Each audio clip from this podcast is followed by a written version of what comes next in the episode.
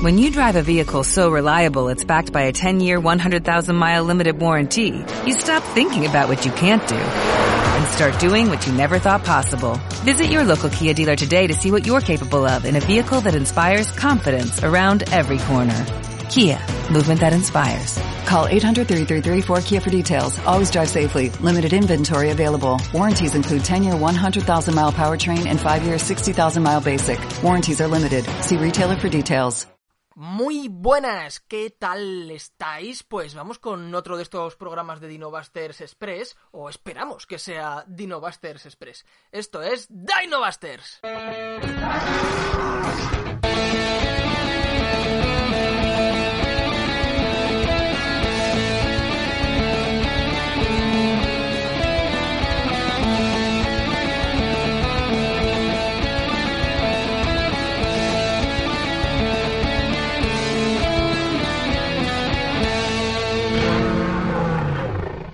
Y bueno, eso, tenemos aquí otro de nuestro, nuestro segundo programita de estos pregrabados. Y bueno, lo que vamos a hacer es comentar ahora, metiéndonos un poquito en el tema de la cultura popular y de la saga jurásica, como, como hacemos casi siempre, pues comentar un poco el tema del tráiler y tal, que no lo habíamos hecho hasta ahora. Pero antes de nada, lo que toca, por supuesto, es saludar a los integrantes de Dino Busters, que son aquí a mi izquierda Paco Gasco. Muy buenas, ¿qué tal? ¿Cómo estáis todos y todas? ¿Felices? ¿Contentos? Aquí a mi derecha Daniel Vidal. Hello, motherfuckers. Y aquí en mi centro, dentro de mí mismo, estoy yo mismo. Y, e Irene. Gran película. Mejor persona. Sí, que soy Carlos de Miguel. Así que. Y pues- Hank. ¿Y Hank? Ah, sí, por lo de yo, yo mismo Irene. Eh, así que pues nada, sí, sí, sin más, va a ser un programita, espero, cortito, que sirva para saciaros un poquito el hambre, en el que vamos a comentar un poco desde el punto de vista paleontológico cositas del tráiler de, de Dominion, que nos lo habéis pedido algunos, iremos con retraso, igual para cuando salga esto han salido algún otro tráiler o más spots o lo que sea, pero bueno, me- más vale tarde que nunca. La alternativa es que no tengáis nada de nosotros. Así que eh, es lo que hay, chatos y chatas y chates. Y ya está. Así que nos vamos a poner el tráiler eh, en silencio, por yo que sé, que no se oiga y tal, y vamos a ir comentando Y, y- cositas. y que, y que no nos salten cosas de copyright. eh, Oye, con pies de plomo hoy en día. sí, sí, sí, que... Bueno, eh, por cierto, vamos a hacer un comentario, ya que estamos hablando de, de Jurassic... eh, y que, bueno, voy a decir que somos aquí creadores de contenido, yo... eh, yo aquí soy más bien un invitado a este mundillo de la creación de contenido. ¿Quién es crea- creación de contenido hace Paco? Sí, eso. Por eso, por eso, pero que más o menos participamos de refilón. Pero eh, quería hacer aquí una pequeña denuncia, ya que, que nunca está mal denunciar. Es una reflexión de Dani, pero en plan. No, no, no, de- esto, esto, eh, de reflexión no tiene nada. Esto es directamente una denuncia porque además eh, a lo mejor la gente que no está metida, o sea, la gente hispanoparlante igual no está metida toda ella en la esfera de la de- del fandom de Jurassic Park angloparlante. Bueno, en esencia lo que ha pasado es que algunas de las cuentas de canales de YouTube y, y cuentas de Instagram que trabajaban, eh, o sea, de coleccionistas de juguetes de Jurassic Park, bueno, de Jurassic Park, Jurassic World. Se les ha retirado, eh, algunos de los cuales ya, pues eso, viven de hacer reviews en, en YouTube y demás, o vídeos sobre la franquicia, se les ha retirado vídeos eh, por parte de Mattel, por eh, violación de copyright. Ya. Cuando claramente es un fair use del material. Ya no solo fair use, sino que es hasta publicidad. Sí, o sea, yo, ve- yo veo estos productos en un vídeo y corro a comprármelos. Que, de nuevo, vamos a hacer el matiz aquí. Todos sabemos cómo funciona esto. Mattel, en este caso, probablemente no tiene la culpa directamente. Y la culpa sabemos de quién es, y es del sistema de mierda de control de copyright de YouTube Sí. y de las plataformas. Que básicamente la inteligencia artificial tiene mucho de artificial y muy poco de inteligencia. Totalmente. Eh, y claro, con tal de ahorrarse tener a un millón de personas mirando contenido para detectar copyright, es mucho más cómodo tomar la decisión de antemano por parte de una inteligencia artificial que te bloquea automáticamente el vídeo, te lo desmonetiza o incluso a algunos les cierra los canales. Pues eh, me parece que, sobre todo cuando es gente que se gana la vida con ello y que no son precisamente millonarios, sino que pues van pagando las facturas, me parece que es una forma horrible de despojarles de su forma de vida o de perjudicarles porque a lo mejor se han currado mucho un vídeo y de repente eh, resulta que ese mes a lo mejor tienen que comer menos. Así que ya vale con esto. Bueno, y una vez hecha esa... La, la parte más política de Dino Busters... Ahí queda el alegato de Robin Hood. Eh, eh, vamos a darle chichita al tráiler. Vale. Así que empezamos, iremos parando para comentar cositas o lo que sea. Bueno, pues el trailer empieza en este ambiente nevado, que no sabemos exactamente dónde es. Y ahí luego la manada de Parasaurolophus corriendo. Em, Bueno, y Los Owen... vaqueros. A mí me parece, me parece Owen. una chulada esto, ¿eh? El, el logo en los vaqueros y tal. Wanji. Sí, y, O sea, no, sí. hombre, y, y además confirmado por el propio Trevorrow, que, antes... que puso el arte de sí, como- Harryhausen con el como, do- Struthiomimus como dos o este. tres días antes de que soltaran el tráiler Sí. en plan sorpresa, puso lo- una imagen del Strutiomimus, de los vaqueros y tal, y en plan Vale. como que era inspiraciones, y empezó el, el tráiler y tal cual. para, los la gente que, que es más joven y la gente que igual le gusta Jurassic Park y no ha salido mucho de ahí o el- tal. eh, la película que, a, la, que- a la que está haciendo referencia a esto es una película de la que hemos hablado mucho aquí que se llama El Valle de Wanji. Sí, Sí. de los años 60. Sí, 60, efectivamente. Sí, 69. rodada, en- rodada, o sea, es una película norteamericana, es de la Warner, creo, de, o pertenece a la Warner los derechos o algo así. Sí. pero eh, pero rodada en España, en Cuenca, en la ciudad de Cuenca y en la zona del paraje natural de la ciudad encantada de Cuenca. Eh, era una película ambientada en el oeste en la que pues de pronto había Catedrales góticas había- en Estados Unidos. había catedrales Bueno, en el oeste, una mierda, sí, en México. en México, sí, sí, en la zona de la frontera con México y tal, había catedrales góticas y había dinosaurios. Porque había, se encontraba en un valle secreto en la que había dinosaurios. Había efectos especiales hechos por stop motion. A día de hoy. Ray Harryhausen, Claro, por Ray persona. Harryhausen, el mago de los efectos del stop motion. Y A día de hoy, pues canta porque estamos acostumbrados a otro tipo de efectos especiales, pero para la época estaban como muy bien hechos. Sí. Y tiene una escena muy concreta en la que. Bueno, realmente toda la película va de un grupo de vaqueros, pero hay una escena muy concreta en la que si atrapan a Wanji. Sí. Que es un, es un terópodo algo tipo tiranosaurio, alosaurio, no está muy claro qué es. a, eh, a lo Tyrannus Rex. El típico. di- digamos que es, es coger un cuadro de Charles Knight y convertirlo en una Sí, película. sí, en esencia, Harryhausen debía ser muy acérrimo seguidor de Charles Knight, porque todos sus dinosaurios son Sí, Charles, sí. puro Charles Knight. Entonces, eh, tiene esa escena.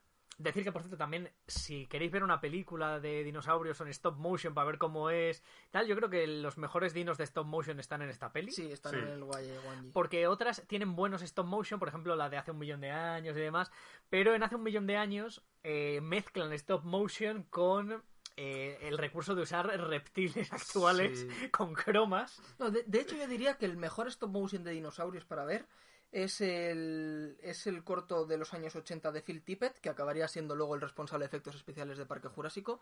Y es un corto que se llama. Prehistoric Beast. creo. Prehistoric Beast, ¿verdad? Y es pues de un estiracosaurio y un tiranosaurio, albertosaurio, no sé, algún tipo de tiranosaurio que le ataca y tal. Y es stop motion en los 80, pero utilizaba como un tipo de refinado de la imagen después que lo llamaban Sí. el blur motion, que era Go como... motion, sí. Ah, el go motion. Go sí. motion. Lo- lo que era hacen- como emborronar un poco... Eh, No, el truco del go motion es stop motion, para quien no lo sepa, que ya que estamos, eh, hablamos un poco de cómo se hacen los efectos especiales en las pinículas. Stop motion es el, como el claymation, o sea, es eh, hacer una foto Sí, fotograma, fotograma. del movimiento. Sí. Entonces, eh, los animadores de stop motion eran tíos eh, que verdaderamente estudiaban cómo capta eh, el- los fotogramas el movimiento de una persona ah, de forma o de un animal acojonantemente porque claro hay que saber cuánto tienes que moverlo para que la Sí. impresión que te dé es que el movimiento es natural ¿eh? y el proceso si la cagabas tocaba repetir Sí. o sea era, era la hostia pues el caso es que el stop motion tiene un problema normalmente cuando tú haces movimiento con una cuando filmas movimiento con una cámara y podéis hacer el experimento con el móvil, grabaros la mano moviéndose hacia arriba y hacia abajo, lo que ves es un borrón. Sí. Y el ojo lo interpreta como movimiento. Pero si tú lo haces con fotos, no hay ese borrón. Y en aquella época no podías coger Photoshop y meterle un filtro de desenfocado. Un filtro de borrón. Así que eh, lo que inventó Phil Tippett, que se empezó a utilizar en las películas de la Guerra de las Galaxias, fue el una cámara controlada por ordenador que pudiera darle una pequeña sacudida en el momento de hacer la fotografía para que el movimiento saliera parcialmente desenfocado. No, y la verdad es que quedaba dentro de que, obviamente, notabas que era eh, stop motion, pero eh, que daba un movimiento como mucho más fluido, mucho menos a trompicones y mucho más guay. Y Parque Jurásico, la primera, la parte que no eran animatrónicos, eh, estuvo a puntito a puntito de hacerse con, que muchos lo sabréis ya, pero estuvo a puntito de hacerse con stop motion, bueno, con esta técnica refinada de Go De- de Motion hecho, con hay- Phil Tippett hasta que lo acabaron sustituyendo por el CGI, por el ordenador. En YouTube están las animáticas de la escena sí, de los raptores sí, en la cocina y la del ataque del T-Rex, en la que, por cierto, en el ataque del T-Rex se da la explicación del foso. ¿Ah, sí? Oh. Claro, es que hay un plano que se eliminó en la peli o que no se rodó o que no lo incluyeron en el que el T-Rex agarra el coche y lo arrastra hacia atrás. Eso está en la animática y eso es lo que resuelve el problema del foso. Ah. Vaya. Pero, Pero por cierto, en nuestro hilo de curiosidades de Jurassic están metidos también lo de las animáticas estas en stop motion. y son una pasada, o sea, Sí. es el de los Go Motion más fluidos que, que se puede ver. Pero bueno, eh, del, del de Harryhausen, que es el que me comentaba Sí. yo, Wanji es el, Sí, sí, es sí. el cenit de, de su stop motion. Sí. Bueno, y básicamente esto era un comentario a raíz de simplemente ver de esta la escena. estampida Sí, de los Vea. Parasaurolophus y bueno, la verdad es que los Parasaurolophus estos son una puta pasada. Sí. Han hecho un han hecho un un rediseño de los Parasaurolophus. Es verdad que al principio se- Otro, otro, rediseño, más, otro rediseño de los Parasaurolophus. Y es verdad que al principio lo que se veía era este diseño de rayit como medio marrón anaranjado Sí. con rayas azules y tal. Y dices, bueno, pues serán eh, de otra compañía o algo así, que es lo que se rumoreaba que iba a ir. Pero es verdad que se ven mezclados con Parasaurolophus con patrones Que ya hemos visto. con patrones clásicos, Sí. con lo cual dices son Parasaurolophus hechos por Ingen, pero de pronto anatómicamente están como mucho mejor, bueno, más que mejor hechos, más cercanos a lo que conocemos hoy en día Sí. de los hadrosaurios, mucho más musculosos, mucho más gorditos, el cuello se ve que es un cuello súper súper gordito, entonces queda ahí esa duda de si son estos también de Ingen o qué habrá pasado con ellos, pero son maravillosos. Y luego llega la escena de Macy con Sí. el apatosaurio. Que bueno, yo creo que es una escena que se ha puesto más que nada por lo emocional de ver a un dinosaurio como un apatosaurio en un ambiente en el que está nevando, ver a Macy. Es un momento así también más emocional que realmente. Sí, Yo aquí tengo que decir cosa. que bien podrían haber rediseñado el puto apatosaurio. ya, que, ya que han rediseñado los Parasaurolophus, eh, Sí, el apatosaurio. A mí, de- ni en Jurassic World ya no me acababan los apatosaurios. Como bueno, funcionan pues como saurópodo para peli, pero es verdad que no me parecen A ver, bonitos. so- sobre todo no es que son, son muy sositos. Es un gris, es un gris eh, totalmente gris, sin ningún tipo Sí. más de historia. y no tiene cuello de apatosaurio. y, a ver, y no está mal a nivel de, de patas, por ejemplo, no tiene las No. patas elefantianas que es tan Sí, de típica de, no está Braque y tal, no está mal el bicho, pero es verdad que le falta el cuellaco súper gordo con forma de toblerone, como me has comentado tú más de una vez, que tiene Apatosaurus, que Apatosaurus sobre todo es que es cuello, es, es cuellaco, entonces pues bueno, tiene el mismo diseño de, de Jurassic, eh, de las dos peleas de Jurassic World, quizás en esta toma a mí me parece que el cuello todavía es como, parece como más finito que en otras a lo mejor. A mí esta toma, de hecho, a nivel de CGI y tal, es quizás de las que me- menos me funciona del tráiler, la patosaurio este. Las patas. Yo la- las patas tocando la nieve. Pero bueno, que... O sea, a ver, es por- ponerle pegas al sí, final. Esto es un tráiler. Sí, que es muy complicado también, además. y los andar. efectos cambian. Sí, Claro. Claro. vimos 200 versiones distintas del mosasaurio saliendo del agua para Jurassic World. O, o- o del Indoraptor, que si era eh, animatrónico o que si el Indoraptor era CGI. Sí. O también si nos ponemos como puristas, si tuviera que ser un apatosaurio súper moderno, tendría que tener la cosa de tu trabajo este con Sí. el cuello más elevado y la espalda Sí. más elevada, pero bueno, venga, aceptamos pulpo. Tirirí, Seguimos en ambiente nevado. Aparece Blue Blue, con, su cría. su cría, que, Que se, se llama Beta. Sí. Como Elizabeth. Perdón. La verdad es que están, están hechos, a mí las escenas estas de Blue y Beta me parecen acojonantes. O sea, Blue, pues bueno, tiene el mismo diseño que todas, o sea, tampoco se puede cambiar ahí.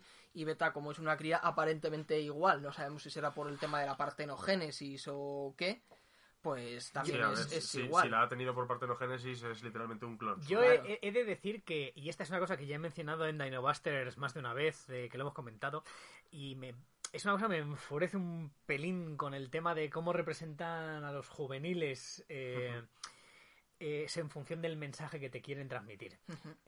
Sabemos que los dinosaurios, eh, los dino- eh, sin contar a las aves actuales, todos los huevos puestas que conocemos de dinosaurios son múltiples. Sí. Hay varios de ellos. Es decir, sabemos que cuando eran jóvenes había varios de ellos. No sabemos cuánto tiempo aguantaban como grupo cohesionado con los padres.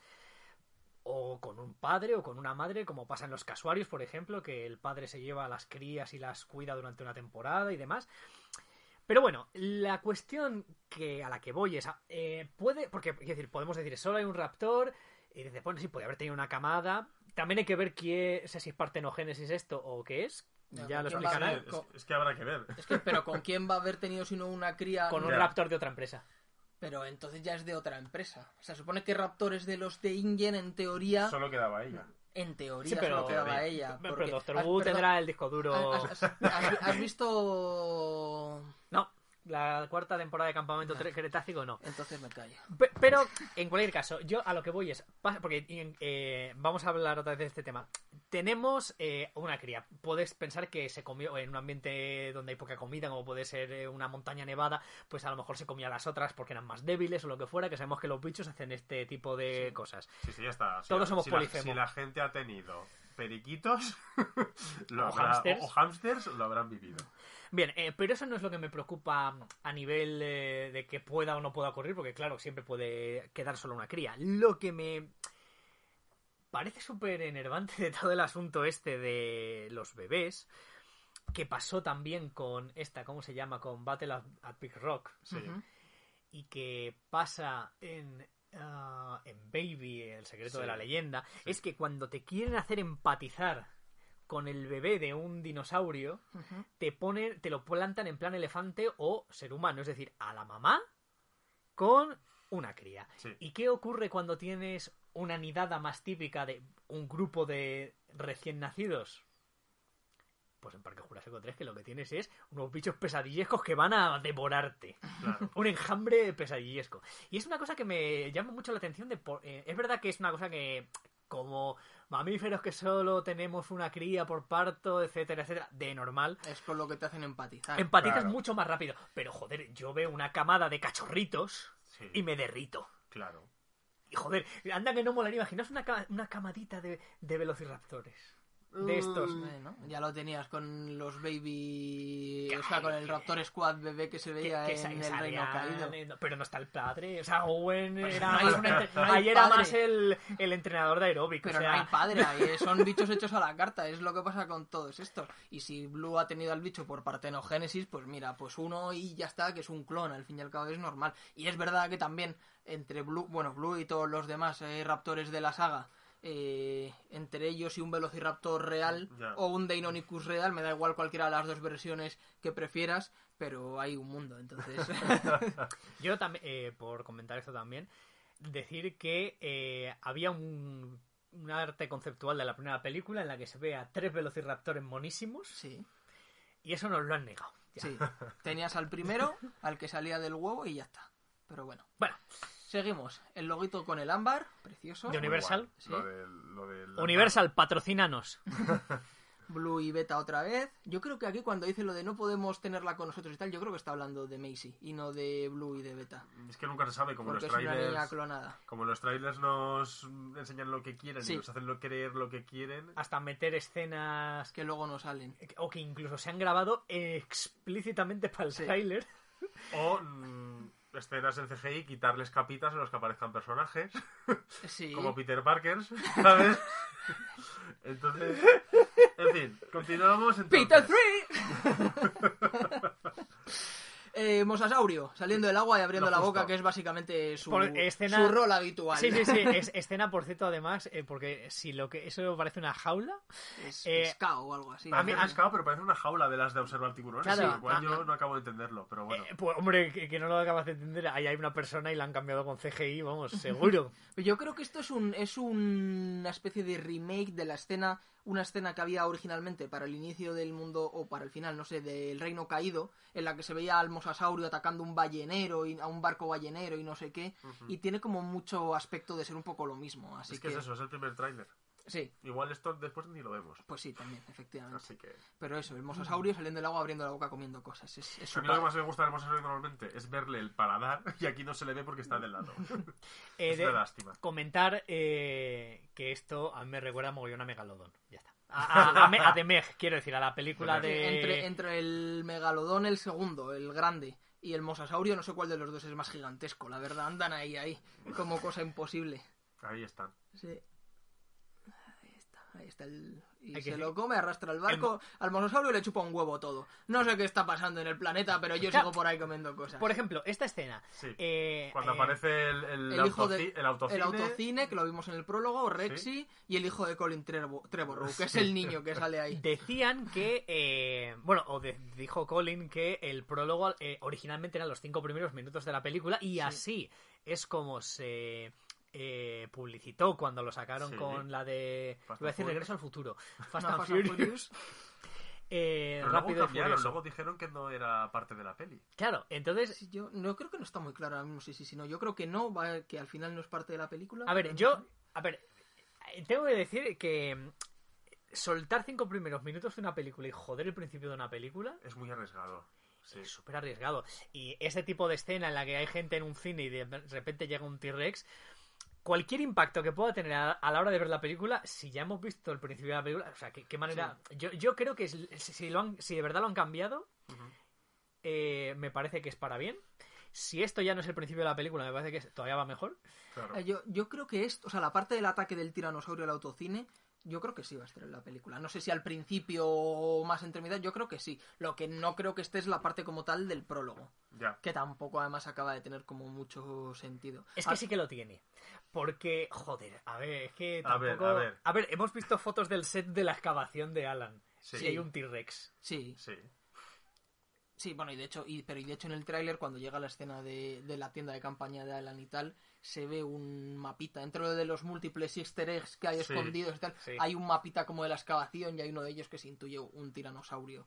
Eh, un dibujo en plan mapeado de un Es tiranosaurio. que... A ver, o sea, pero lo, de- lo del prólogo, lo del prólogo es- está hecho para darle como una especie de contexto a la rivalidad que pueda haber entre el tiranosaurio y, ¿Qué el te crees? ¿Que el giganotosaurio. tiranosaurio que esté excavando no va a tener ma- muestras en el cuello de haber sido atacado por no otro sé. dinosaurio? No estaría bien, estaría bien. Foreshadowing. Vamos, sé. vamos. Ah, que es una tontería Que porque no. son, es un giganotosaurio y un tiranosaurio distinto, son animales distintos, no tienen que acordarse de que me mataste, pero bueno, Pero bueno, digamos que para el relato y para la peli, Sí. eh, para lo que es el contar la historia. sí, Pero bueno, eso, vemos la, la sí, re- escena. la Rexy rediseñada. Aquí es cuando cierto. el corazón se nos paró a todos. Eh, Sí, Cuando aparece Ellie la y tienda, Alan Ellie, Alan y, y, y los easter y eggs, los de, la easter eggs, de la tienda.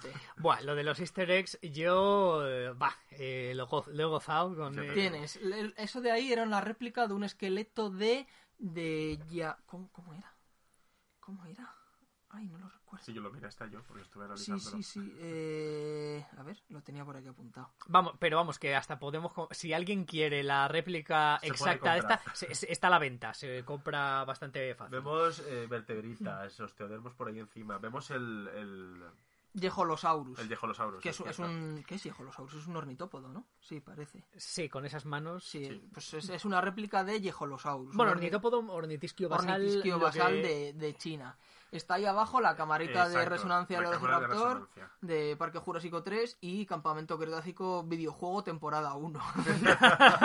Inicio de. Estaba de por ahí en otra La toma. foto tenemos también de la foto de ellos dos. Ah, la foto de ellos dos en los tiempos de la primera Parque Jurásico. Eso que se veía ahí al fondo Sí. es la pata del holotipo de Tetisadros Ajá. que dijo, no sé si fue Chiarenza Sí, o fue Alessandro. Sí. Eh, lo encima es un diente de terópodo, parece. Y mira, eso de ahí, que se ve muy chiquitito, eso de ahí es un mapeado de la excavación en la que están trabajando, que un tiranosaurio que coincide con las fotos esas filtradas que se vieron de una excavación de un tiranosaurio. Que tendrá el cuello roto. Pues Yo, eso- yo eso ya hago- no lo esa, es, esa es mi apuesta. Bien, bien, me gusta tu apuesta. Bueno, hay un mapa con unos- una serie de chinchetas que deben marcar yacimientos o algo así, no sé. Claro, hay que decir que la putada es que si el prólogo no va a ser canon, Sí, cualquier. Bueno, a ver, en parte. A ver, como fanservice, es algo que jode mucho. Como. eh, o sea, como paleontólogo sí que puedo decir que menos mal porque las coincidencias y todo el tema de la biogeografía y tal es un follón, pero el fanservice de decir, hostia, espera, que Rexy no solo es un T-Rex que se ha clonado y que había una muestra de un mosquito, sino que además el esqueleto ya, lo has cavado. lo ha excavado Alan Grant es como, joder, ¿qué más quieres? ¿Qué más ¿Qué quieres? más quieres, no? A mí es que esto me, me encanta porque yo soy muy fan de las eh, tiendas de excavación, eh, oficinas improvisadas, Sí. lavopateras, llámalos, llámalos No, como es quieras. verdad, es verdad que Estos es lugares a mí me, me tocan sí, mucho la da fibra. mucho el pego de, de tienda de excavación Sí, cuando estás ahí. Sí, Totalmente. sí, sí, sí. Es totalmente, Totalmente. realista. Bueno, Paco y sí. yo podemos dar fe ahora mismo. Alan Grant, ahí... Setenta y pico años tiene este pavo. 73. Joder. Para que os hagáis una idea, es la misma edad que tenía eh, Richard Attenborough. Cuando hizo de John Hammond en la primera, ¿no? Y entonces tú ves aquí Madre a Grant y dices, joder, ¿cómo han pasado 25 años y la gente envejece? Otro. Joder. Sí, la gente envejece mucho mejor. Bueno, o hay tratamientos mejores para llegar mejor, da igual. O sea, Ya no es, ya no es por eh, los últimos 25 años, sino porque... O sea, ya no es por los últimos 25 años de envejecimiento, sino también por los anteriores. sí. Eh, cuando Sam Neill y, y Laura Dern tenían la edad que tenían en Jurassic, en Jurassic Park en la primera, eh, ya se, ya en los 90 ya te cuidabas de una manera diferente, vivías Sí. de una manera diferente que cuando, por ejemplo, Richard Attenborough hubiese tenido esa edad. Entonces, al final, no son los años. El Es el rodaje. rodaje. Eso es. Exacto. Y en, en este plano de, de Alan Grant a mí me gusta mucho, por ejemplo, el esqueleto de espinosaurio. Sí, hay una cosa que Una cola podría, de una cola que podría ser un esqueleto de espinosaurio, quizás tiene unas vértebras, unas espinas neurales en las vértebras muy altas, aunque si es de espinosaurio sería de un modelo Sí, antiguo, un modelo claro, antiguo, es claro. una cola muy Yo normalita. estoy viendo además una vértebra de una saurópodo. vértebra Sí. de saurópodo, sí, Sí, sí. Y ya está, yo ahora no veo más cosas de No, es que se, momento. se ve ahí un montón ya de de utensilios. libros, sí, pero bueno, seguro que en, el- en la película, una vez que la veamos, se puede sacar más chicha de ahí. Proseguimos. Pero seguimos. Mira ahí Tate Galán, mira de a sexy. Los Parasaurolophus corriendo y los caballos, qué bonito, de verdad. El Tericinosaurus. tiricinosaurio. Tericinosaurus. Bueno, yo aquí tengo un poco de sentimientos encontrados, pero claro, hasta que no vea la película No, no, claro, yo es que no igual, porque pienso el Tiricinosaurus y los Tericinosaurios en general se han. eh, se ha propuesto que por las modificaciones que tienen en su boca, en su mandíbula, en su, su pico y demás, que no fuesen carnívoros, que fuesen omnívoros o incluso herbívoros. Hmm. Con lo cual dices, ¿qué haces persiguiendo a Claire? Salvo que tengas una razón para perseguirla, ¿no? Sí, lo Sí, que, que, le haya robado un huevo. Es, por ejemplo, No, pero o puede, o puede, yo creo que, aunque sea herbívoro en la película, que habrá que ver si es herbívoro o no, eh, aunque fuera herbívoro, yo creo que, que fuera un bicho agresivo está bien. Quiero decir, eh, es como, ya está bien de poner a los bichos herbívoros Eh, como es animales eh, amables que no te hacen nada, cuando en la actualidad muchos bichos herbívoros son unas máquinas de, Eso es- de eso es matar. totalmente cierto. Entonces, pues tener un bicho herbívoro, eh, aunque sea herbívoro, Mm. que, que es un puto asesino en serie con muy malas pulgas, Hombre, es que además con esas garras tú lo ves de lejos y no te acercas. Sí, pues a mí me, a mí me Tú gustaría. Eh, aparece emplumado, está muy guay. Además Sí. son plumitas como sencillas y tal. Lo que no me gusta, vale, que de nuevo estamos jugando con el tema de bichos genéticos, modificados y bla, bla. No me gusta la cara. La cara es una. Lo que se intuye de la cara y lo que se ha visto en renders y tal. Sí tiene el pico, Sí, pero me parece una cara muy poco de... Vale que de Tericinosaurus como tal no tenemos cráneo, pero lo que se sabe de algunos otros tericinosaurios, tericinosáuridos, eh, son cráneos como mucho más alargados. eh, No sé, a mí la, la cara que se ve no me, no me parece que cuadre con lo que sabemos de cráneos de, Yo- de otros tericinosaurios. Yo diré que lo del pico me gusta porque eh, nos lo robaron de Stegosaurus en la película Exacto, anterior. exacto. De una forma que... ¿qué dice? Porque yo entiendo que al Adar eh, no tenga pico, porque porque tiene que tiene que estar hablar. hablando y tiene que expresarse como... Sí, pero el- cuando, no, cuando no los conviertes en personajes de Disney y tienen que ser Es- solo animales... Entonces, eh, yo tengo que decir que me... A mí, a mí el bicho en general, y sobre todo tengo que decir, los jugueticos que he visto, Sí. me Sí. gustan bastante. O sí, a sea, mí también. Y algún, algún render de CGI que ha salido ya en plan Sí. material promocional y tal, está bien, da el pego. Ya te digo, a mí me, me chirría un poquito la, la cara. Pero bueno, está guay. Lo de Aladar, por cierto, sí tiene pico.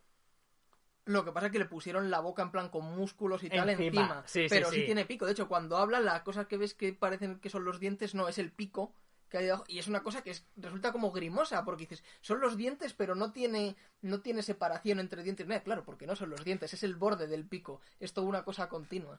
Pero, pero bueno. Mm, pero eso, pero yo creo que en cualquier caso el tericinosaurio este nos va a dar, nos va a dar juego. La escena esta en la ciénaga mola. parece. Tiene, tiene un setting que mola. Sí, parece. De, de- bueno, eh, de todas maneras, una cosa en general que quiero comentar yo del tráiler Igual porque se están guardando lo bueno para el final, cosa que, o sea, para la versión de cine, cosa que no estaría mal. Pero con el material que hay en el tráiler, yo, o sea, sé que las comparaciones son odiosas, pero eh, hay que hacerlas. Eh, a mí Colin me parece un tío estupendo. Tuve la oportunidad de conocerle, de que me firmara eh, la película y demás, y me pareció un tío encantador. Ah, pero simplemente desde el punto de vista de la comparación odiosa es eh, él es un tío muy funcional y que te hace unos planos muy correctos y muy decentes y una- a mí las películas de Colin que vamos Jurassic World esta no sé cómo será y la de Fallen Kingdom. no Fallen Kingdom no Ah, es suya eso, Ah, Eh, no la de ya, Safety ya, Not. Guaranteed me parece que son pelis que están muy guapas todas. Pero claro es que eh, Spielberg tiene un manejo de la cámara coño, unos pero- planos y un todo que ah es que hay algo Claro, como pero que... Es que... Pero es que hablamos de Spielberg. Es que, Claro, a ver, es que- y Col- y Colin Trevorrow, a mí las historias me gustan. La, hablo de las de Jurassic, las historias me gustan. A nivel de guion, es verdad que hay cosas que le ves las costuras o dices esto es un poco tonto y tal. Pero a mí, por ejemplo, Fallen Kingdom me gusta mucho. Y sigue siendo Colin Trevorrow el guionista. Y a mí me gusta mucho Colin Trevorrow porque la dirige quien la dirige. Porque la dirige el Bayona. Eso es. Y dices, me caes muy bien Colin Trevorrow, pero es que a nivel de dirección es que eh, no hay puto color. más limitado simplemente, Sí. o sea, más Sí. estándar. Que no está mal, o sea, es un se hace una película más que correcta, pero claro, es que Spielberg tiene Es- una forma muy especial de usar es, la que habla- cámara. es que hablamos de Spielberg. es que- Vale, ya, ya está. Y que esto es paleontología, no es, no es cine. Vamos a guardar al cinéfilo. Malcolm hablando, Malcolm. teoría del caos, Henry Wu hippie. Bueno, Henry. Bueno, Henry Wu con hippie, su melena. hay, hay quien ha hablado también en forma de meme y demás. Sí. Henry Wu transicionando. El, desalineado. eh, el- ese, ese- ese ordenador que se ve con un cambio de ADN por otro. Sí, eh, hace unos. Vuelve atrás. Sí, ahí. sí. Hablando con, con Fer, ¿Con, con qué fe? sanguino, sí. eh, me dijo que es- esto, es- él se huele a que, es, a que es como que hubieran dado con ADN más puro y que están reemplazando las partes de relleno con las buenas o algo así. Yo, te- yo por hacer un sí, Sí, comentario. un ADN en rojo que es sustituido por un ADN en, ama- en, En verde. en verde. Eh, es como, bueno, mm, como explicación te la compro. Hmm. Luego a saber qué es esto. Yo es que tengo que decir que solo puedo pensar que con los colores que hay del menú a la izquierda, ese azul tal, eh, que es la web de la SEP. De la Sociedad Española de Paleontología. es que la, la misma imagen corporativa. Sí, el- los colores que hay ahí a la izquierda los son.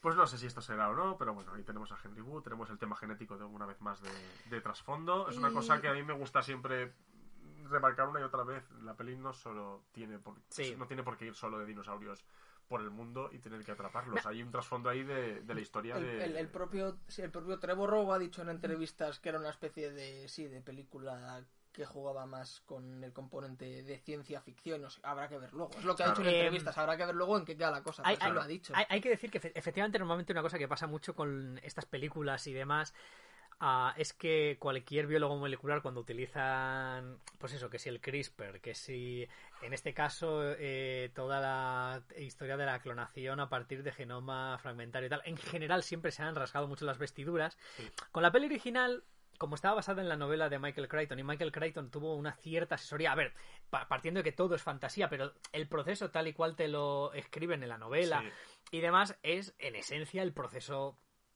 más o menos tal cual sería. Evidentemente todo lo que no te cuentan es todo lo que no se sabe cómo cojones se puede hacer, pero digamos que está basado en tecnología que es real y te la explican de una forma, o sea, es verdad que, a ver, Crichton explicaba cosas muy antiguas como el amplificar DNA mediante enzimas de restricción, Sí. porque cuando seguramente escribió el libro, la PCR estaba en proceso de patentar, no todo el mundo tenía una, era material carísimo, no era tan conocido como ahora, etcétera, etcétera. Pero está basado en tecnología que es real, pero el problema es que cuando lo coge eh, una persona que no hace esa investigación tan sesuda que hacía un tío como Michael Crichton, que Claro. era un puto loco de estas cosas, pues eh, se puede llegar a decir algunas pequeñas barbaridades que yo sé que a los colegas genetistas les pone pues eso tan de los nervios Sí. como que los dinosaurios no tengan pubis nos lo puede poner a nosotros Claro. Eh, pero en esencia eh, al final yo creo que están muy bien también estas películas no solo como vía de entrada a a la paleontología, sino también como vía de entrada al mundo de la Sí, genética. sí, totalmente. Y había un libro que creo que te lo he visto alguna vez por aquí, Paco, te lo he visto ¿Cuál? alguna vez, el de eh, cómo crear un dinosaurio, Ah, sí, que es sí, un libro de los aquí. años 90. Sí. Lo tengo por aquí. Un libro divulgativo maravilloso en el que te cuenta un poquito eh, cómo estaba en aquel entonces la, el- la, la técnica de en biología molecular y en la genética para hipotéticamente resucitar a un dinosaurio. Y, y es un libro divulgativo bastante interesante, eh, yo lo recomiendo bastante. Y solo decir una cosa más al repetir y seguimos viendo el tráiler, y es que hay una frase de la primera película Jurassic Park que a mí siempre me ha reventado mucho y aprovecho ya que estamos hablando de esto para decirla, y es la de cuando eh, Malcolm le... O sea, cuando están diciendo, ¿qué te parece, Alan? Eh, que estamos en el paro y dice el, el doctor Malcolm, no querrá decir extinto. Yo eh, siempre he pensado que en un mundo en el que se utilizan genomas para reconstruir eh, y devolver dinosaurios a la vida, lo que decía justamente en la novela el doctor West, podremos trabajar. O sea, el doctor Grant le preguntaba, ¿cómo saben realmente que lo que han resucitado tiene el aspecto verdaderamente que tendría que tener un dinosaurio? Y el doctor Wu le decía, pues realmente es que no podemos saberlo, pero esperamos poder contar con ustedes en el futuro Claro. para cruzar Ah, ahí, observaciones. ahí entráis vosotros. Entonces, Exacto. a lo que llegas a, es a decir, realmente los que estarían no extintos, pero probablemente a un nivel de conocimiento y de habilidades eh, donde es muy difícil imaginar de las cosas que son incógnitas a día de hoy, de cómo funciona un organismo a nivel molecular, ¿qué les quedaría por saber? Seguramente muchas cosas que se van abriendo interrogantes según avanza, pero a, a día de hoy, tal y como estamos en eh, estado de conocimiento, si puedes, a partir de unos fragmentos de DNA, clonar a un bicho viable que no se muere. Hostias, eh, el avance sería tal que yo Sí. creo que, Es que se, se abren más posibilidades que se cierran. en Eso realidad. es. Totalmente. Así que nada, simplemente hacer esa reflexioncilla. Dani reflexionando. Bueno, aquí aparecen una serie de escenas antes, o sea, como un poco más salteadas Sí. de, de los atrociraptores estos. Sí, y De Claire Jason Bourne. las- huyendo de ellos. Las escenas son brutales en, en el sentido de parece que están bien hechas, el CGI parece bueno, a plena luz del día, esos saltos. A mí eh, las, las escenas con los atrociraptores me parece que lucen de cojones de bien. Sí, sí. La que se ve aquí previamente con Claire y luego sobre todo la que se ve Las de después en la, en con la la moto. persecución con Owen, es decir, me cago en la puta. Sí, sí, se ven muy bien. Se han dejado los dineros. Sí, sí, los dineros han- han puesto ahí. Luego vemos esta especie de instalaciones misteriosas, Secretas, sí. secretas, que yo creo que ahí va a haber una componente de trama interesante. O... Lo que comentabais en el vídeo Iñaki. Sí, cuando de- empezamos ahí a, Dodson. Sí, o sea, ese tiene que ser de Biosin seguro, Ah, pero... que por cierto, pero- mencionan. Bueno, es que no sé si de mencionar al final del Lo vamos a mencionar al final. Seguimos. Sí.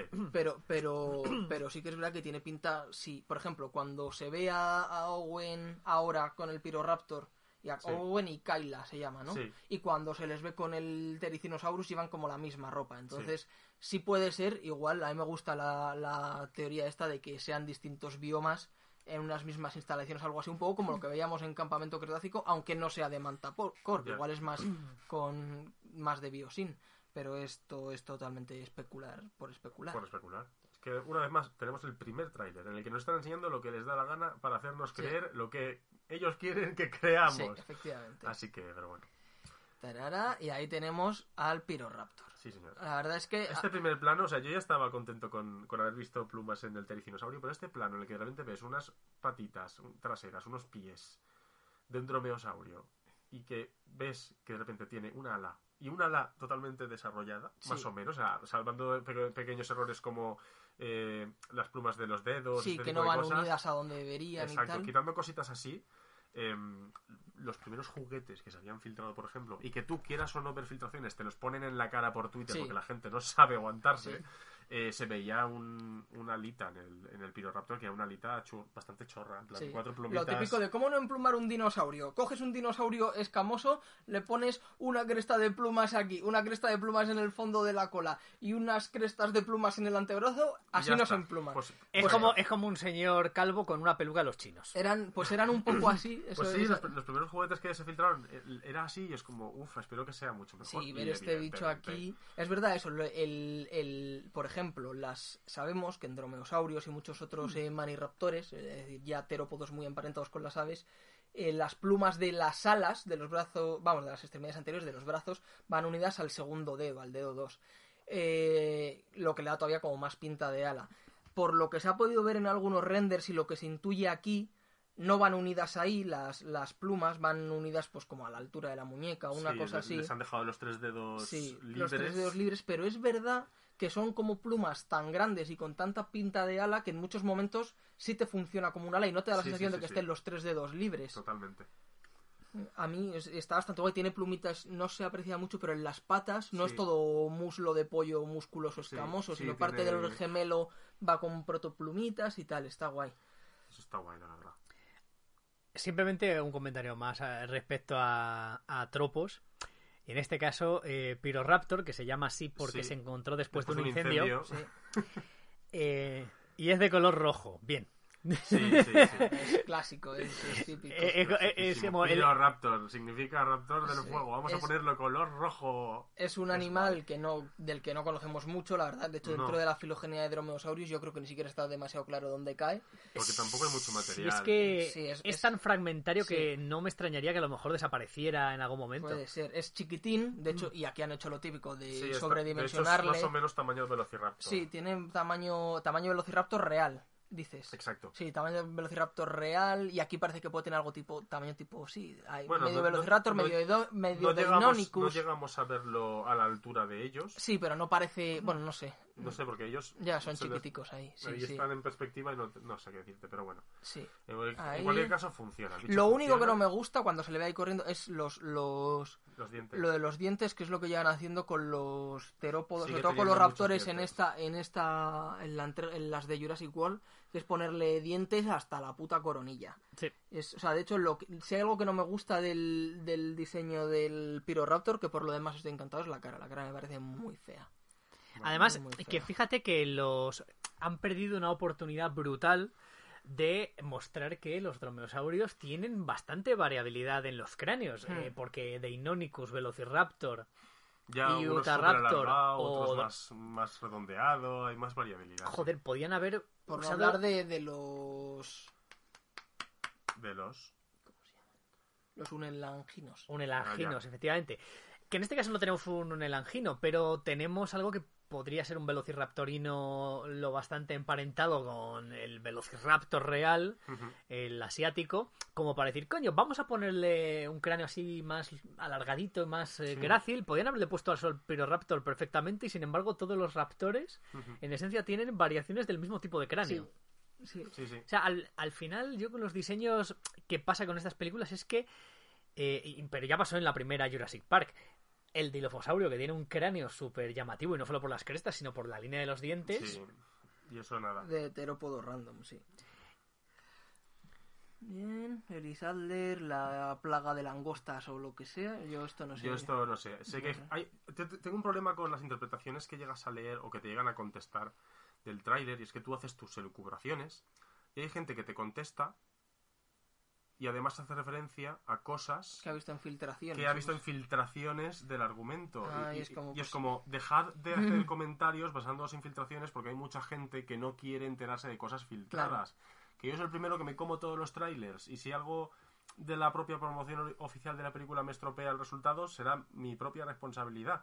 Pero veo material solo origi- origi- o sea, oficial. Sí.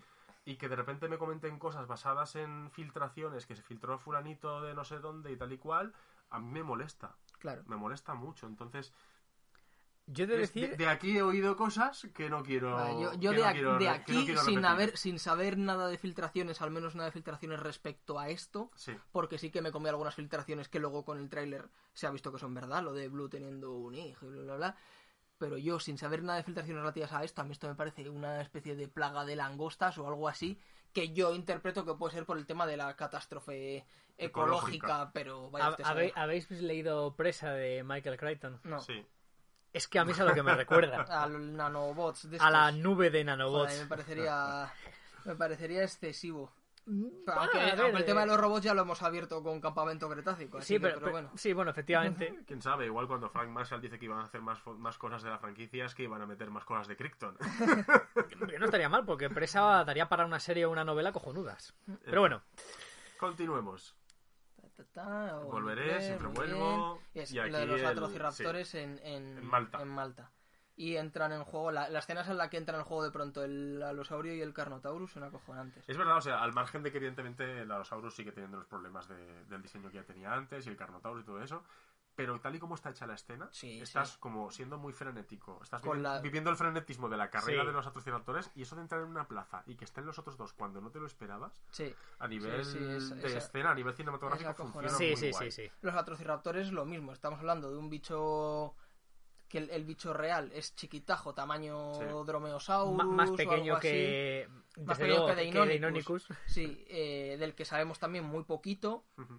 Y aquí, pues bueno, nos han hecho bicho grande otra vez, tamaño raptores de la saga, escamoso y tal. Y eso sí, con el cráneo este súper cuadrado. Que bueno, Sí. que es verdad que lo que sabemos de los, de los fósiles, que es poquito del cráneo, Sí. sí parece un cráneo más robusto, pero esa forma de cráneo tan, tan. Es, esa forma cuadrada la han calcado de la reconstrucción que hay en el paper. Porque es que la reconstrucción le pusieron un hocico cuadrado. Pues y mira. es que es igual.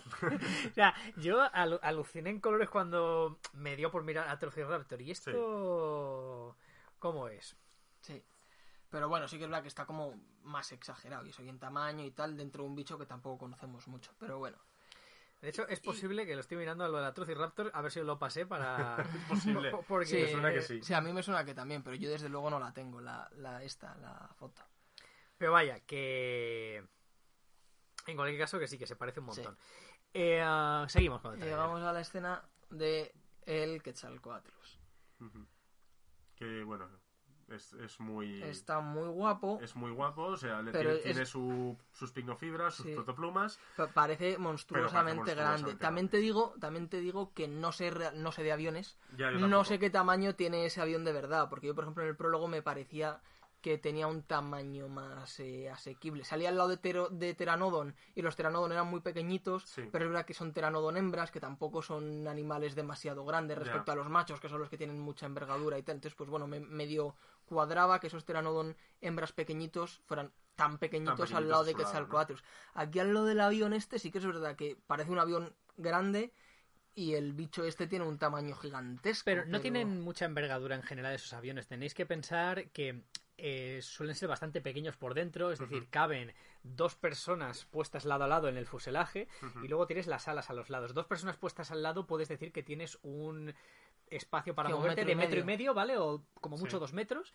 Y si le añades las alas eh, de 5 metros cada una, pues tienes un fuselaje de 12 metros de envergadura, que es el tamaño dentro de los que como límite superior se ha dicho para la envergadura de un Quetzalcoatlus. sí. Entonces, si echas esa cuenta y dices, pues tampoco... Si es, si es un tamaño de ese, o sea, si es un avión de ese tamaño, a mí me cuadra. Si es Sí. una cosa más grande, sí es verdad que es un, una cosa monstruosa. Luego otra cosa que he visto a gente en Twitter, en plan del mundo del paleoarte y tal, en plan de, pero a mí lo que me, lo que me lleva a la pregunta y lo que me molesta es por qué un pterosaurio atacaría un, un Quetzalcoatlus atacaría un avión, no sé qué. Es como, chico, ¿te has divertido alguna vez en tu vida? Quiero, quiero decir, vale, yo entiendo que a todos nos gusta que los animales en estas películas pues tengan... eh, tengan, no sé, comportamientos cuanto más de animales mejor, o se, Sí. o se explique su comportamiento y su etología, o lo que sea. Pero mira, es una película con dinosaurios y tal, sinceramente, eh, no me, si me da una explicación, mejor que mejor, pero no me voy a poner exquisito a preguntarme por qué un pterosaurio gigante ataca a un avión. Pues chico, disfruta de la vida un poco. O sea, es una película de dinosaurios en plan monstruos y acción, yo qué sé. Pero eh, va un poco todo de la mano de la escuela actual del paleoarte. Ahora todo el paleoarte se está volviendo súper... Iba a decir costumbrista, pero no es costumbrista lo que quiero decir, sino eh, todo en plan de súper de las escenas... O sea, básicamente de fotógrafo de naturaleza. Ya. Por cada fotografía en la que pillas a una- eh, dos lobos en una manada pegándose una paliza, pues los tienes durmiendo, los tienes tirados, los tienes no sé qué. Sí. Y parece ser que esa vena súper naturalista es la que está imperando en la comunidad de paleoartistas eh, en la actualidad. Es una vía que viene muy impulsada en concreto por un paleoartista en concreto que es muy influyente y que todos sabemos de quién hablamos. Y eh, es una vía que convence bastante. Mi pronóstico es que esa vía va a desarrollarse mucho, pero va a tener una respuesta como toda corriente artística Eh, y, al- y así como hemos tenido y todavía un poco ya va coleando, ¿eh? o sea, ya va teniendo menos, pero hemos tenido el paradigma, el, el paradigma de los dinosaurios gordos como respuesta a esos dinosaurios de los años 80 que eran completamente esqueléticos, eran Sí. básicamente pellejo y, y Y hueso y poco más. Eh, vamos a ver reconstrucciones bastante más, eh, digamos, de volver a, a los tiempos de Charles Knight, de bocaos por aquí, bocaos por allá, en algún momento en el futuro, no puedo decir cuándo, pero que va a haber una reacción, digamos, al movimiento actual, Claro. como Es cualquier movimiento artístico. Es posible. Entonces, eh, dentro del movimiento que nos movemos ahora, pues ahora todo lo que se sale de él, mucha gente lo toma como es que no puede ser ni siquiera en el contexto de una eh, de una película. De nuevo, ¿nadie ha visto vídeos de elefantes, rinocerontes, hipopótamos atacando coches? Por favor. Claro. O sea, eh, un animal puede, sobre todo fuera de la naturaleza, y recordemos, estos bichos son animales que ni siquiera están en el ambiente en el que se originaron, Claro. puede reaccionar de formas muy impredecibles en, en un ambiente que no es el suyo. Joder, pues ya está. O sea, es que si hasta quieres una explicación, las hay. Total. Y, y además, una vez más, no hemos visto la peli. No sabemos de dónde vienen, a dónde van, qué está Exacto. ocurriendo. Eso es. Voy a poner otro ejemplo más, por cierto. Eh, todos hemos visto desfiles con elefantes en algunas partes, eh, Sí. esas que son bastante atroces de ver por otra parte, pero en la que el elefante, que- ¿de qué coño es esta mierda? Sí. Sale y arma una tropelía Sí, que es un follón. Entonces, si es que hay ejemplos por donde queráis eh, de, de todo tipo, o sea, no sé, bueno, simplemente que, quería hacer ese comentario. Pues, en fin. Un Bueno, pteranodón un de los pteranodon. clásicos, Nasutoceratops, también armando ahí Armando la- movida, a Beta Ese- que la capturan o algo, no sé. ¿Con un zorrito? ¿O era, Sí, o era pa- Spike? No era Spike. no era Spike porque parece que se esté alimentando de algo. Sí, Hace, no sé. O igual era un zorrito, pero. Pero es que parece... Es un... Sí, el parece como un zorrito, ¿no? Es como que le han puesto una presa para, para atraparla. O, Sí. o a lo mejor es una de estas pelotitas con... eh, De, de gato que tiene una cola. No sé. En fin, pero bueno, vemos que Sí. hay gente queriendo atrapar a, Sí. Blue. O quién sabe. sí. ¿Quién sabe? ¿Quién sabe? No tenemos ni idea de nada. No tenemos ni idea de nada.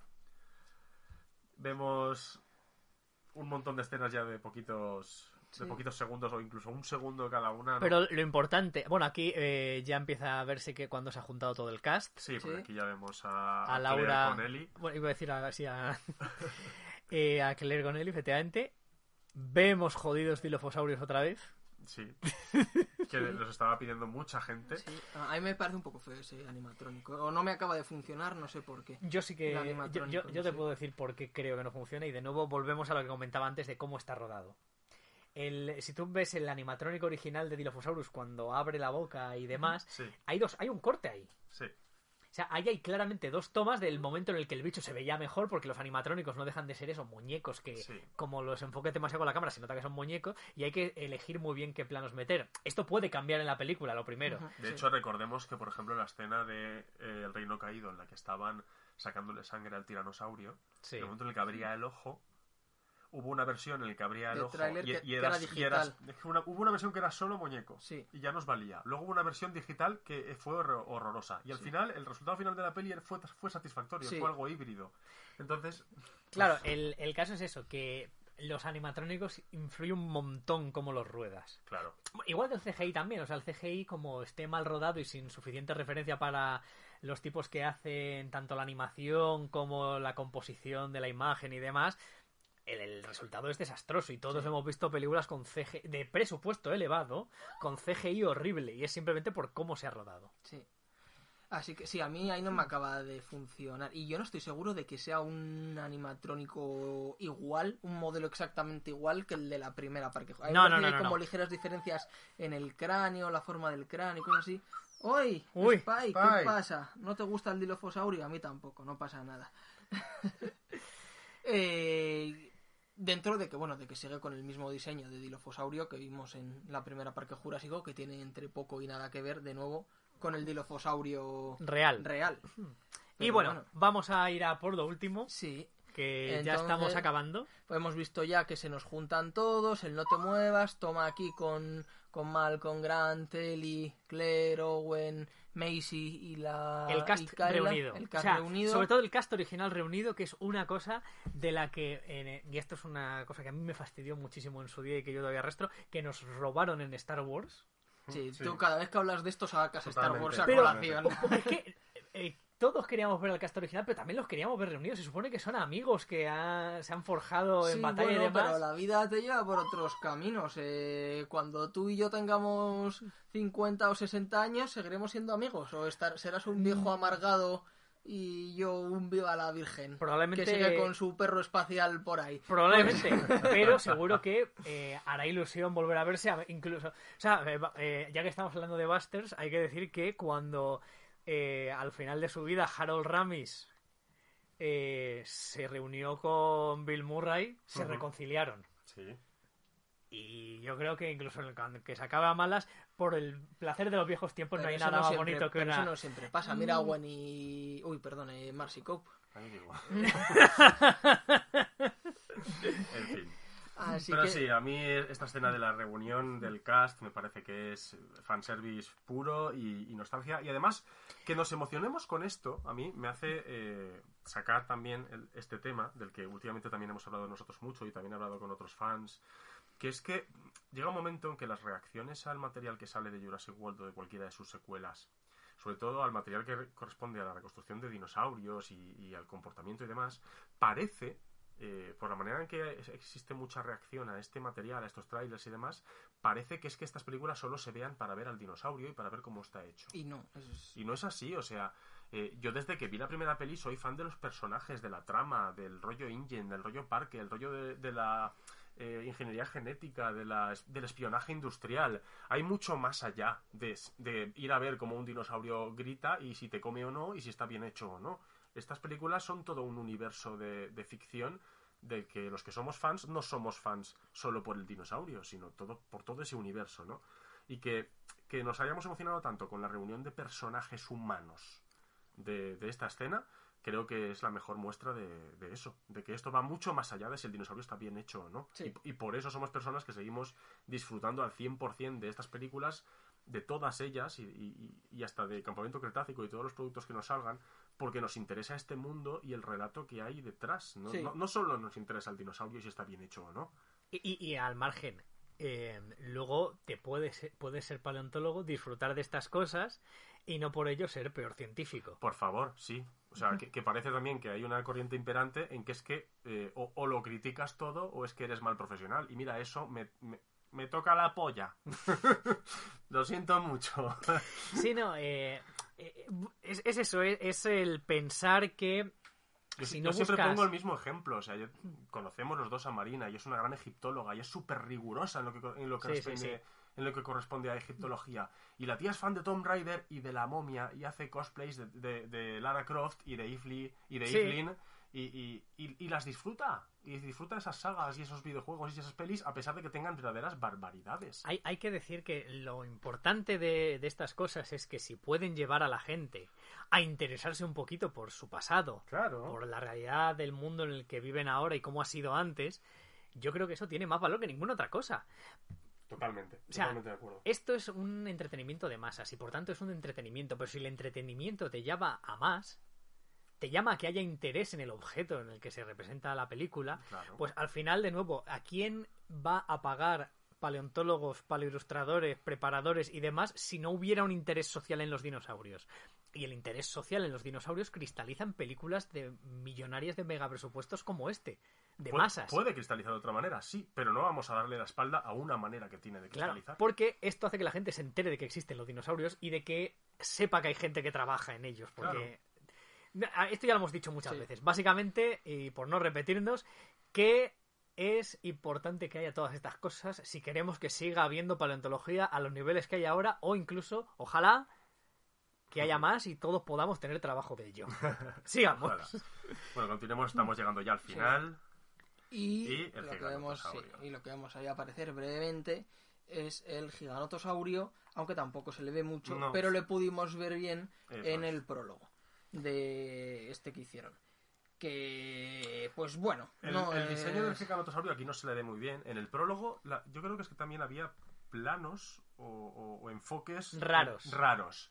Porque es verdad que luego, en, en algunos, em, Sí, algunos renders de estos algunos pro- renders, promocionales. en arte conceptual o incluso en, El juguete. en juguetes, no me huele tan mal como eh, eh, a- a- en algunos planos del prólogo, que era como, hostia, es que eres muy monstruo. es muy monstruo es, Es muy, muy monstruo en el El- prólogo. los dientes parece que están un poco no tan exagerados pero parece que están un poco en plan pues como el Indominus o el Indoraptor en plan cocodrilo Sí, Eh, yo algún- a mí, a mí al revés, en el plano en el que se le ve al bicho, al, al eh, ¿cómo? No, no era un Siats, era un eh, Moros. el Moros. Moros.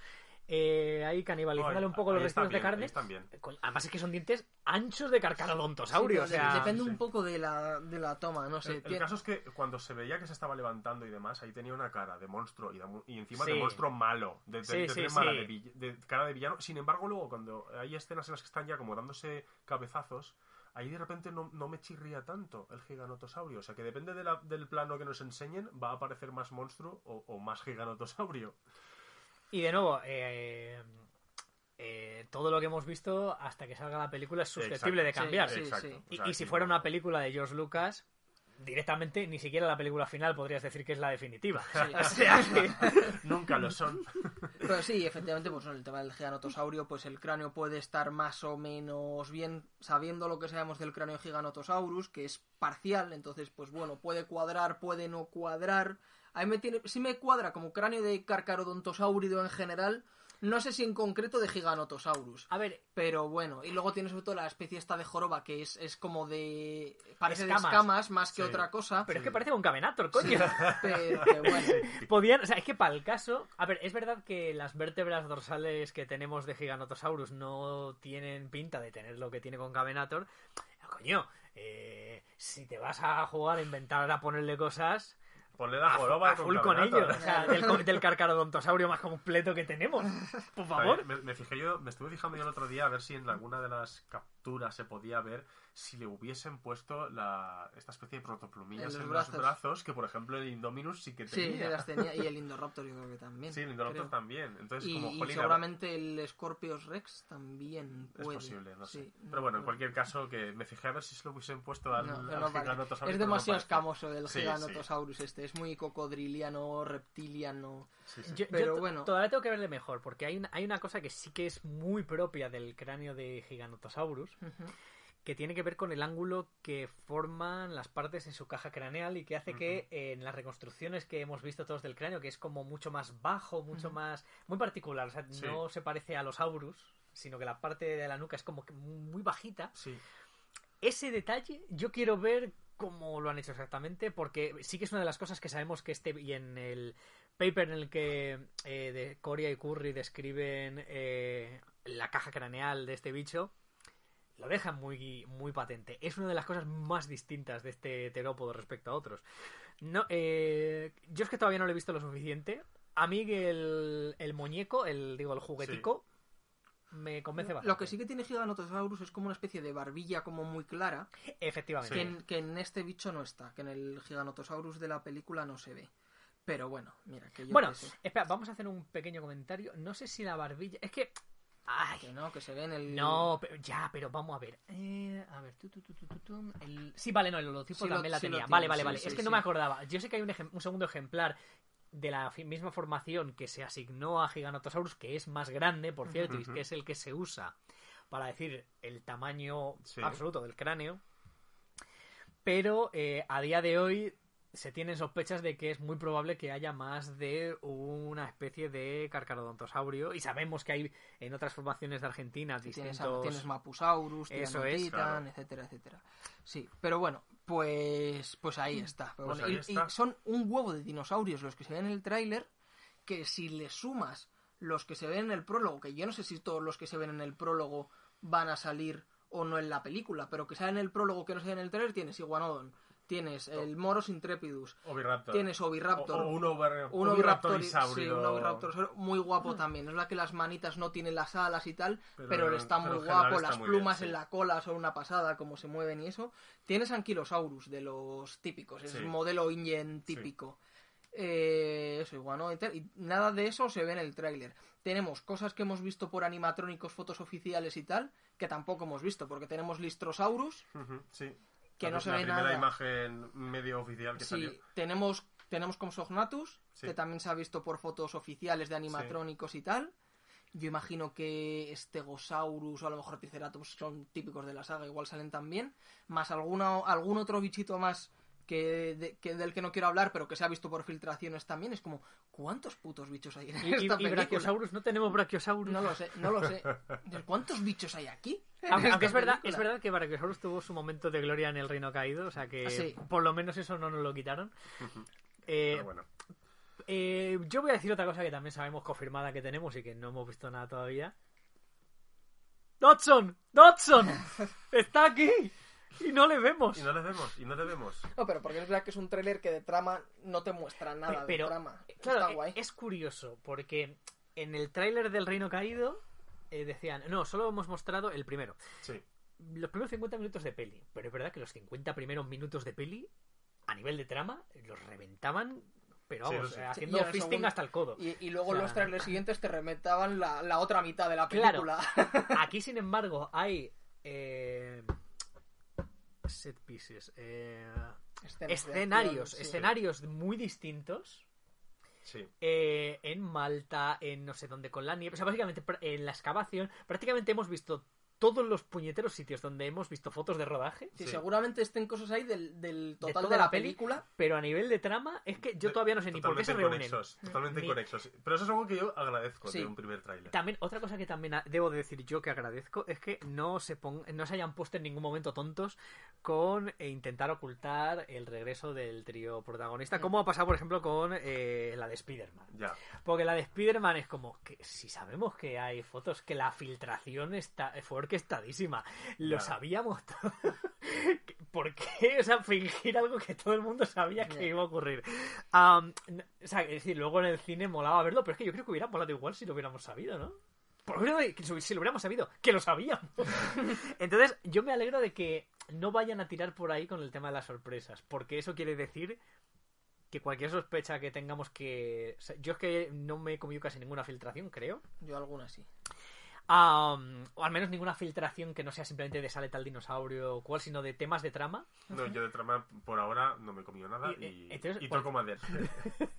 pues nada. Pues eh, Dinobusters Express habíamos dicho hace una hora y seis minutos. Para, para comentar un tráiler de tres minutos, pues Nada, nada con media horita va bien, alargándolo mucho, pues hora y seis minutos. En fin, eh, que muchas gracias por estar aquí, por eh, escucharnos en un programa más, por, por escuchar esta disertación de una hora sobre un tráiler de tres minutos. Recordad que nos podéis seguir escuchando en Evox, en Cuonda, en Spotify, YouTube, los directos, eh, Google Podcast, Apple Podcast, etcétera, etcétera. Y escribirnos por Twitter, por ejemplo, en las eh, cuentas personales de cada uno, que es Paco, El barra baja pacozoico. Dani Raptor Dani con dos Ns y con Y. y la mía que es Carlos Dino 88. Bueno, y en la propia de Dino Busters que es arroba dino barra baja busters. Y eso, que muchas gracias, que esperamos que os haya gustado, que estéis todos bien y que os trate la vida pues estupendamente, lo mejor posible. Así que nos despedimos, que muchas gracias. Eh, un saludete. Y hasta luego, Miragaya. Hasta luego, Miragaya. Miragaya.